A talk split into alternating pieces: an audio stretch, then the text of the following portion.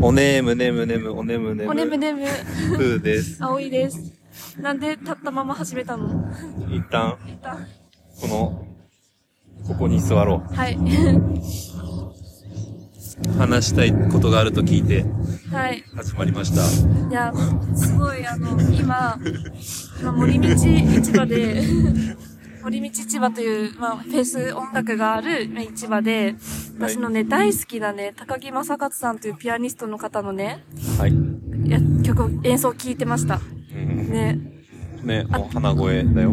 はい、もうちょっと大号泣。あのね、 あの、高木正勝さん、どんな人かっていうと、まあ、はいピアニストさんで、なんかはい有名なやつだと、割とあの、細田守監督の映画のうん。曲とかやってて、ほう。私がね、高木さんを知ったのは、狼子供の雨と雪っていう映画で、なんか映画館でね、なんだこの音めちゃめちゃいいなみたいな、BGM すごい好きだなと思って、それで知って、で、そのす、サントラを、マジでずっと聞いてた。えー、今でも聞く。ほう。うん。で、そこから彼のいろんな作品を聴くようになって、すごい好きなのね。で、今日森道に高木さん来るって知ってね、うん。うん。むっちゃ楽しみにしてたの。どうした後ろにいたの後ろにいた。私前、前から2番目にいた。すご。後ろ、前から15番目ぐらいにいた。おお。そう。で、なんかね、ちょっと、なんかどこで泣いたかというと、その、狼子供の雨と雪っていうサントノの中で一番好きなね、空包みっていう曲があって、ほう。それを弾いてくれたの。うん。全然想像してなくて。うんなん。かもう一個のね、キトキトっていう曲は、そのサントリー天然水の CM に使われてるから、まあそ割とメジャーで、割うとんこういうね、イベントとかで弾いてくれるんだけど、まあそれやると思わなくて。ああ、そうなんだ。そう。えこれ、この音聞けるんですかってなっちゃって。おーそこから、大号泣。 してた。とても良い。あの、だいたいピアノ曲とか静かな曲って、うん。雑念が入ってきて、ん聞こえなくなってくるのだが、うん高木さんは聞こえなかった。わかる、ねすっごいさ、おーって。なんかさ、そうそう、わかるよ。あの、言ってることすごいわかる。わかるしか言えな あい。るよねそう、そういうアーティストもいるもんね。そう。なんていうのかな、あれ。ぐーっとね、引き込まれて、なんかその瞬間をね、感じるみたいになっちゃう。彼の演奏って。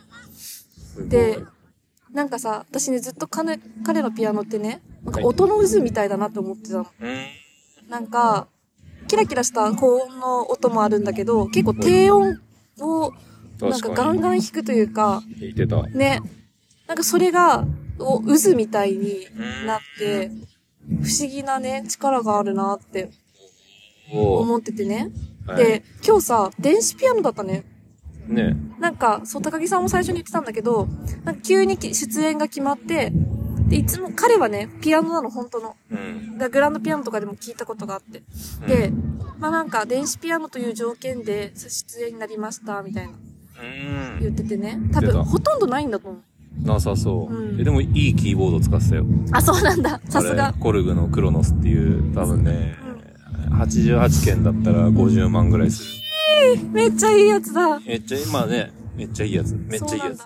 はい。なんか、すごい。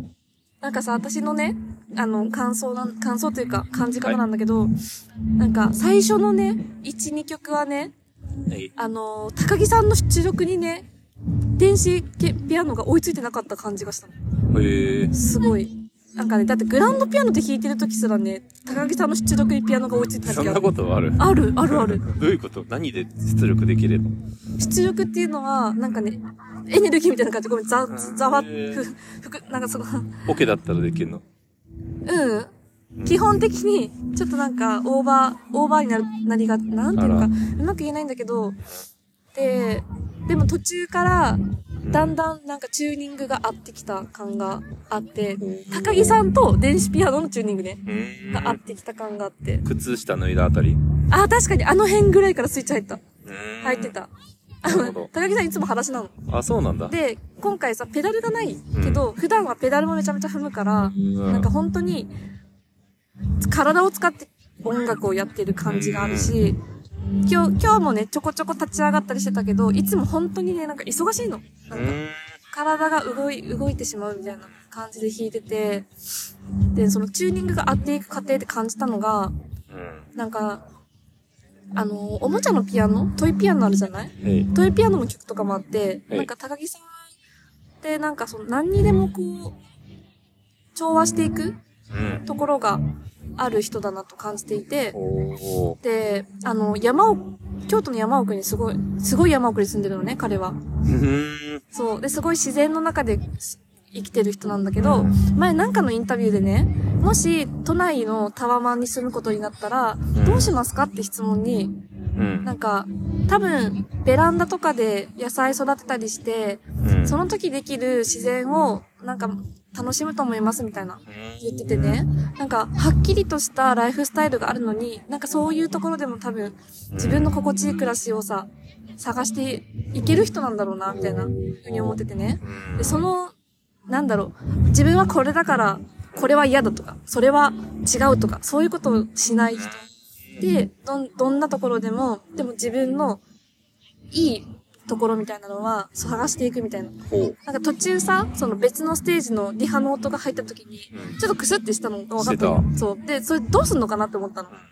だって普段ピアノってさ、何の音もないとこで弾くことが普通だしからさ、どうするのかなって思ったら、なんかさ、これ私の感じ方だけど、うんその聞こえてきたうん。ドラムの拍の音に合わせて、うん。ピアノちょっと弾いてるような節があって、ほあ、こういう調和の仕方しに行くんだって思ったう。うの。ん、なるほど。なんか抗うでもなく。うん。わかる利用しつつ。そう。全体であ合わせに行くみたいな、おみたいな感じを感じていたら、んどんどん演奏が、なんかその渦を巻いていって、もう気づいたらもう高木さんの音しか聞こえないみたいなうん感じになっていってさ、うん。すっごいなーって思った。なんかその調和ってこういうことか、みたいななるほど。感覚がすごいあった。昭和だね。超、うんそう。すご、なんかね、その、ま、彼はピアニストといはう肩書きだけど、なんかさ、生き方があって、そのアウトプット先としてピアノがあるようなうん。感じがあって。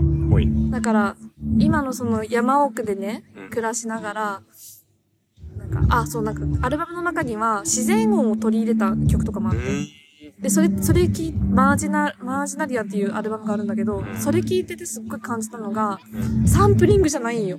その自然音のサンプリングじゃなくて、うん。今今鳴いてる鳥の声とか、なんかいろんな風の音とかを多分感じて、それに自分が調和していくピアノの音を出すみたいなうん作り方をしていて、なんかね、自然とセッションしてる。なるほど。地球でセッションしてるような人。おー確かにそういう、そその調和を体感した。う。した今まさに調和しに行っている。そうめっちゃそれ感じた。きっと、その、観客席にいる私たちの何かもうん。感じながら、そこに調和をして演奏をしているんだけど、はい。でもなんか、うまく言えないんだけど、高木さんの中の軸みたいなとこは、すごいしっかりあるから、弱まらなくて、その調和がなんかこう拡大するじゃないけど、強、強くなるような感じがね、すごいあった。なんかね、すごい彼の音楽に惹かれるのは、多分ね、あの、彼一人の音楽性だけじゃないんだと思う、彼の音楽。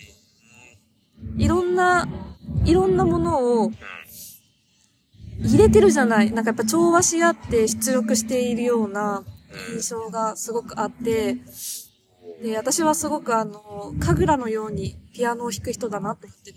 神楽って何ですか神楽ってあの、神社とかでさ、祭事として行われる踊りがあある、あそのお面かぶったりしてさ、踊るやつがあって、なんかそういう、なんかもう祈りみたいみたいなさ、うん。踊りのようなうん。ピアノを弾く人で、おうで、今日ね、撮影 OK だったじゃん。うん、あ、そうなんだ。そう。けどさ、やっぱ撮れなかった。それなかった。撮れなかった。なんかね、違う、違うってなっちゃった。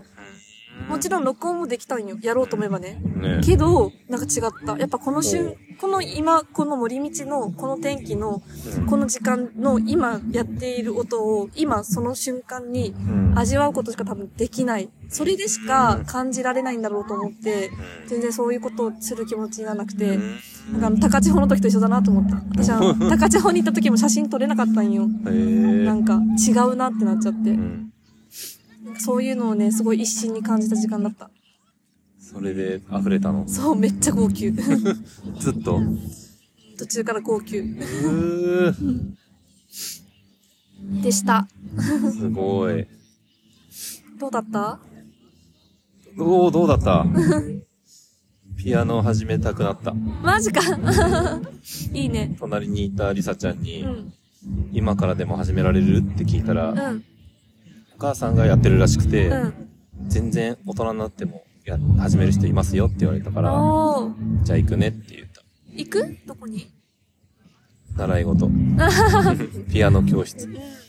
行きたいな。私もね、すごくね、高木さんの音楽に影響を受けてね、ピアノ、なんかやりたいって思うようになったよ。その大人になってからね。ねそう、子供の時はさ、習い事でやってたけど、なんか大人になってからさ、自分でそう思った。で、楽譜もね、いくつか持ってんの。え。あ、そうなのけどやっぱね、出し違うんよ。てんのえ出してんのかわかんないけど、ネットにあった。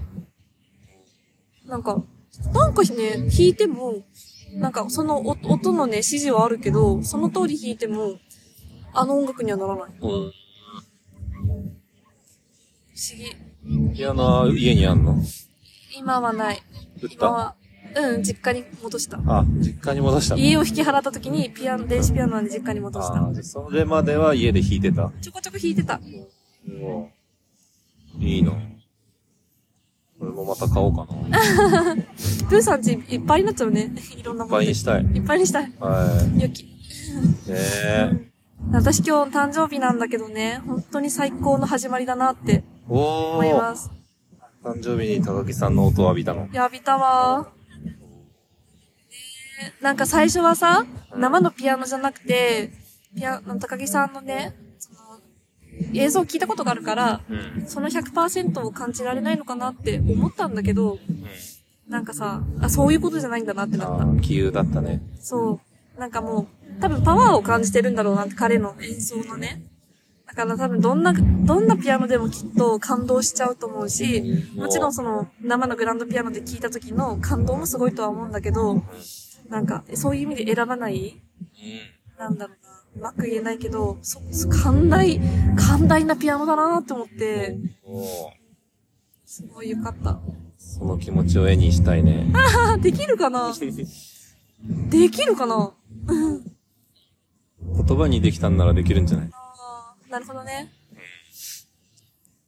それが、この、ラジオのサムネになります。サムネに、めっちゃハードル上げてきた。ちょっと前処します。第31話、高木さんの音楽音楽、と調和。確かに。よし。よだいしぶ。話せました。おーはいあとはあと、もうないちょっと、一旦大丈夫です。一 旦、一旦ね。うん。オッケでー。もなんか、みんなで聞けて、すごい嬉しかった。おー、何人かで聞いてたね。そう、隣にね、友達がいて、その、もともと高木さんを好きで聞きに来た友達と、うん。あと私がめっちゃいいよって押したことで聞きに来てくれた友達と、うんいろんな人と一緒に聞けて、すごい嬉しかった。そんなことなかなかないなと思って。確かに。ね気軽にね。うん。ハッピハッピーー。。はい。 いいなぁうん確かに。前でも見たかったよ。うん。あ、でもよかった。ねま、ほな。ほな。聞いてくれてありがとう。ほな聞いてくれてありがとじゃあねじゃあね